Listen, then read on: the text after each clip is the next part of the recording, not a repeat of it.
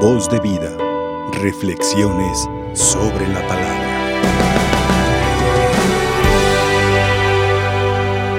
Muy apreciables hermanos en Jesucristo.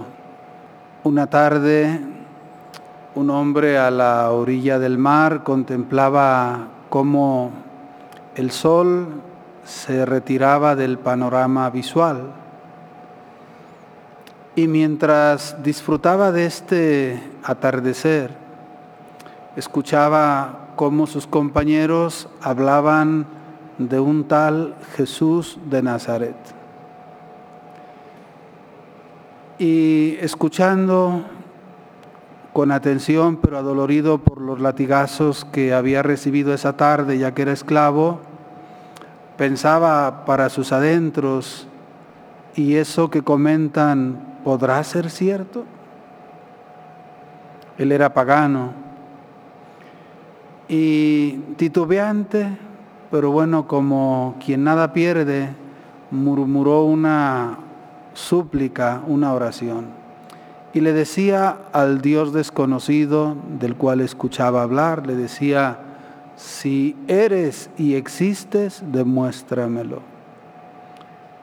Haz que caigan de mi pie estas cadenas que me tienen sujeto a la roca. Ahí estaba, aprisionado y atado a una roca. Minutos más tarde llegó un soldado, dijo algunos nombres y entre ellos el de este esclavo, y luego pronunció esta sentencia, por decreto del emperador, ustedes que han sido nombrados quedan libres, pueden marcharse. Y entre ellos, repito, iba este esclavo llamado Calixto. Quedó bastante sorprendido, no esperaba respuesta a ser honestos, y menos tan pronto. Y entonces eh, se dedicó un tiempo unos 10 años a preguntar, a estudiar, a profundizar para conocer esta religión. Y llegó a ser tan reconocido que luego se ganó la confianza de un creyente quien le confió la administración de un banco que lo llevó a prosperar bastante.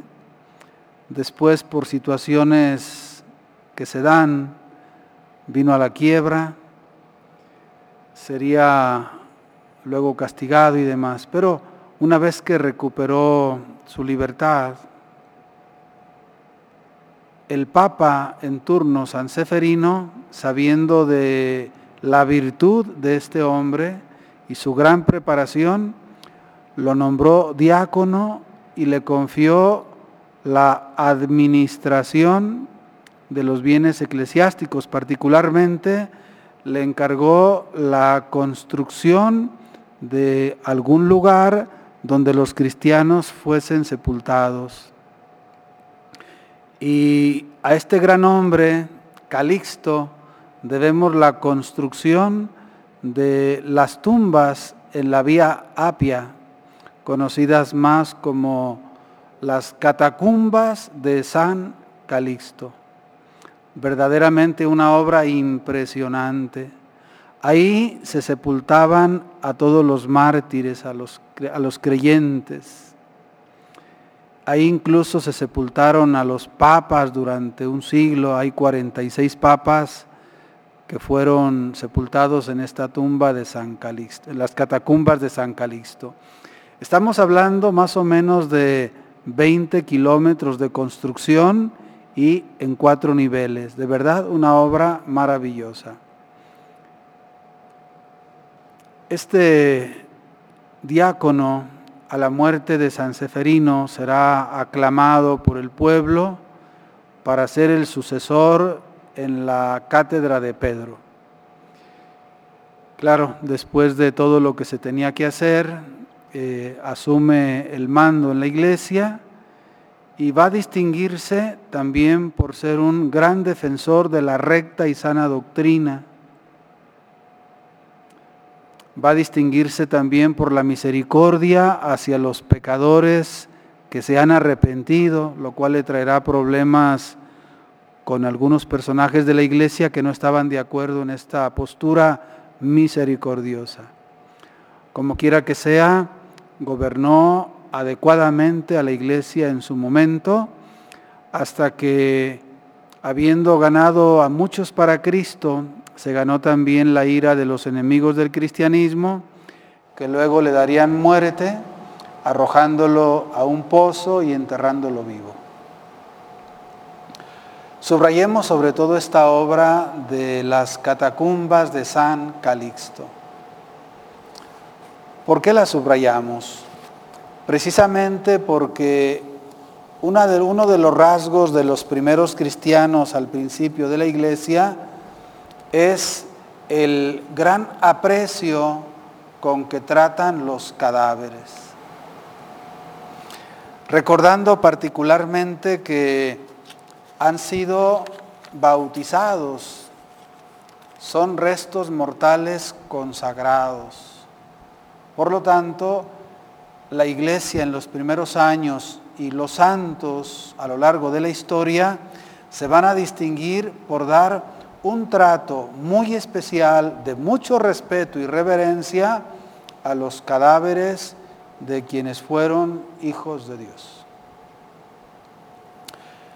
Obvio que lo que hacía el Papa San Calixto cuando era diácono era pensando sobre todo en esta obra, cómo reverenciar a nuestros hermanos que fueron templo vivo del Espíritu Santo.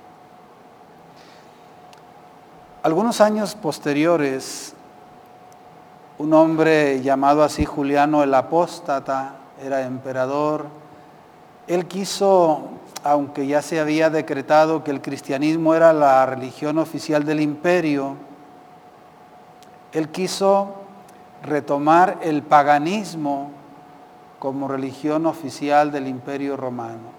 Pero obviamente que era muy difícil, no lo pudo hacer de manera belicosa, pero trataba de hacerlo de manera ideológica, tratar de luchar contra el cristianismo para imponer de nuevo el paganismo.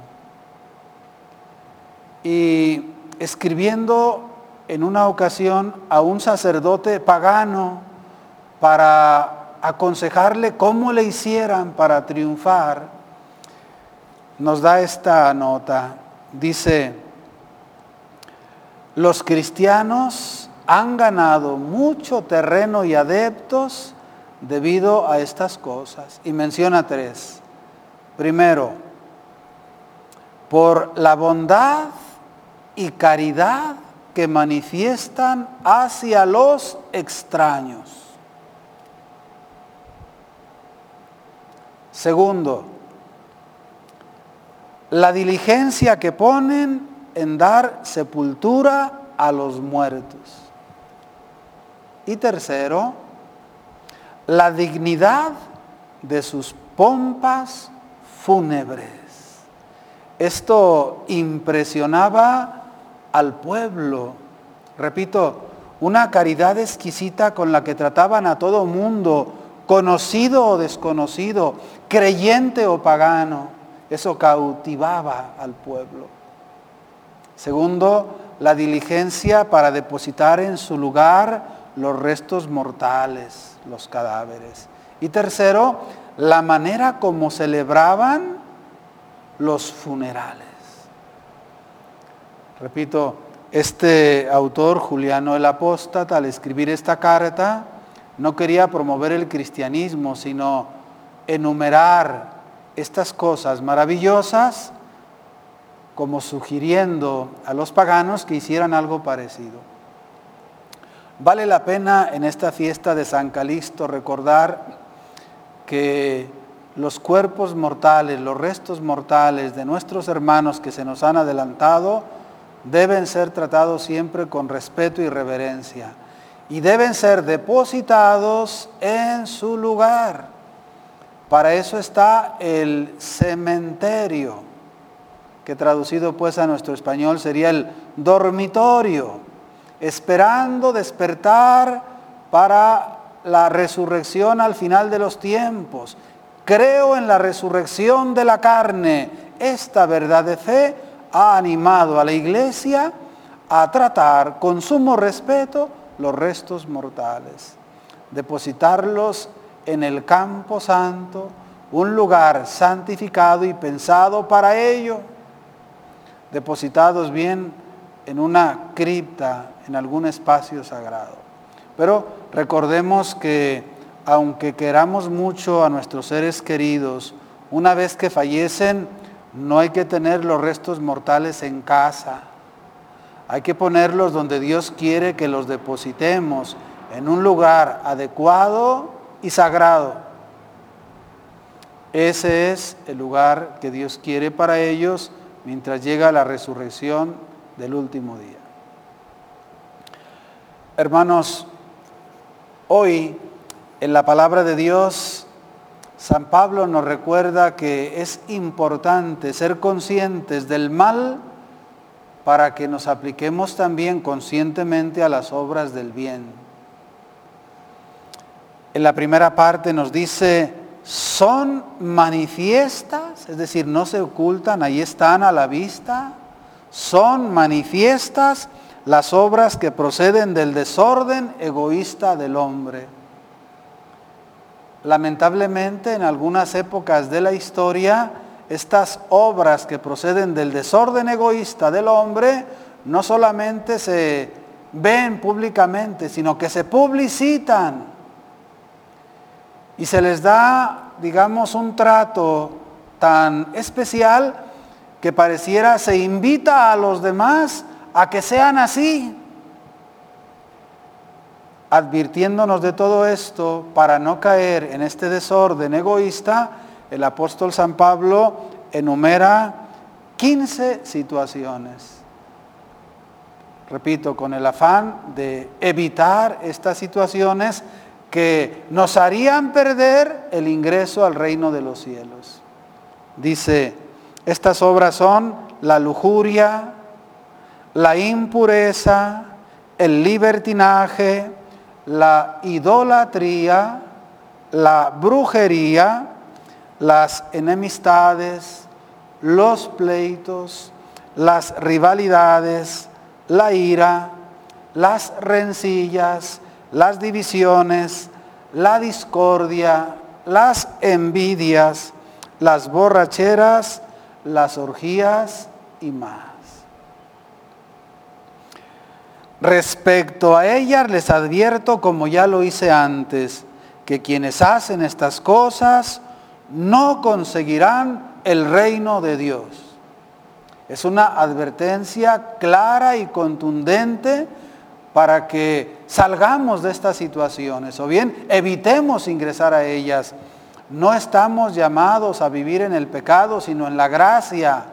No somos conciudadanos del infierno, sino de los cielos. Por eso evitemos todo aquello que nos perdería en el camino de la vida. En cambio, nos dice, los frutos del Espíritu son estos, y va a enumerar nueve amor, alegría, paz, generosidad, benignidad, bondad, fidelidad, mansedumbre y dominio de sí. Y culminará diciendo, no hay ninguna ley contra todo esto. Ninguna ley. Y los que son de Jesucristo, ya han crucificado su egoísmo junto con sus pasiones y malos deseos. Si tenemos la vida del Espíritu, actuemos conforme a la vida de este Espíritu. Hermanos, las obras del egoísmo desordenado tienden a la exhibición, decía, se publicitan, hacen mucho ruido. Y los frutos del Espíritu Santo tienden más bien a la discreción silenciosa. Como diría el refrán, el bien no hace ruido y el ruido no hace bien. Por eso Pidamos hoy, por intercesión de San Calixto, que nos conceda el Señor la gracia de vivir cultivando los frutos del Espíritu para que podamos ser luz del mundo. Hoy en el Evangelio el Señor también nos advierte con algunas sacudidas. Hay que recordar que el día de ayer Jesús iniciaba esta intervención hablando a los fariseos, invitándolos sobre todo a no descuidar la vida interior, a no afanarse por el exterior del vaso o del plato, sino a cuidar de manera especial el interior. Ojalá y hubiese armonía en nuestras vidas, que vivamos limpios por fuera y limpios por dentro. Pero si algo había que subrayar más, no lo dudemos, sería la vida interior. Pues hoy, en este afán de hacer reaccionar, el Señor lanza tres advertencias. Dice, ay de ustedes los fariseos porque pagan, porque les gusta y porque son. Vamos a ver la explicación. Hay de ustedes fariseos porque pagan, esto es lo primero. Pagan el diezmo hasta de la hierbabuena, de la ruda y de todas las verduras. Pero se olvidan de la justicia y del amor de Dios. Qué bueno que sean delicados con los pequeños detalles. El problema es que para encubrir sus grandes pecados, tratan de aparentar que son cuidadosos hasta de lo pequeño. Cuiden lo pequeño, pero aseguren primero lo mayor, que es la justicia, es el amor al prójimo y el amor de Dios, el amor a Él sobre todas las cosas. Si aseguramos lo más, aseguraremos lo menos. Lo otro no nos garantiza nada.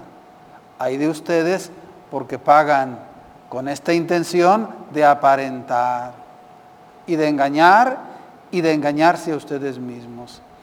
Hay de ustedes porque les gusta. ¿Y qué les gusta? Dos cosas subraya el Señor. Ocupar los lugares de honor en la sinagoga y les gusta también que los demás les hagan reverencia en las plazas. Les gusta aparecer como los más importantes, como aquellos que merecen homenaje y reconocimiento, cuando delante de Dios no lo merecen.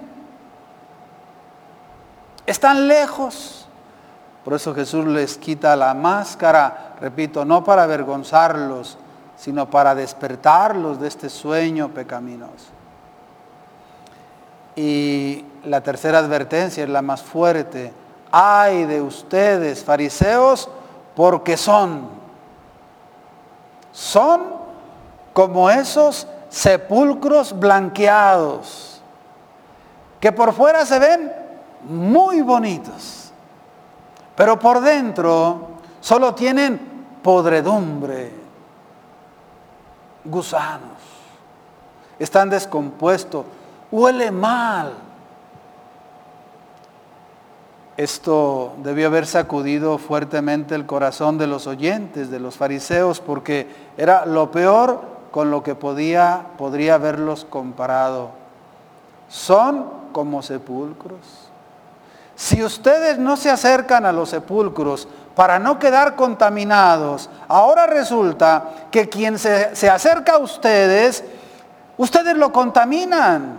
Son ustedes la causa del mal.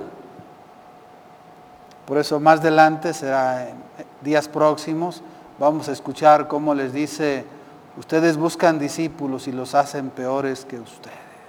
Los echan a perder. En la última parte Jesús también sacude a los doctores de la ley que se han quejado por semejantes palabras y también les dice, ay de ustedes doctores de la ley, porque abruman a la gente con cargas insoportables, pero ustedes ni con la punta del dedo los quieren tocar. Molestan, sobrecargan, cansan a la gente, pero ustedes no lo hacen.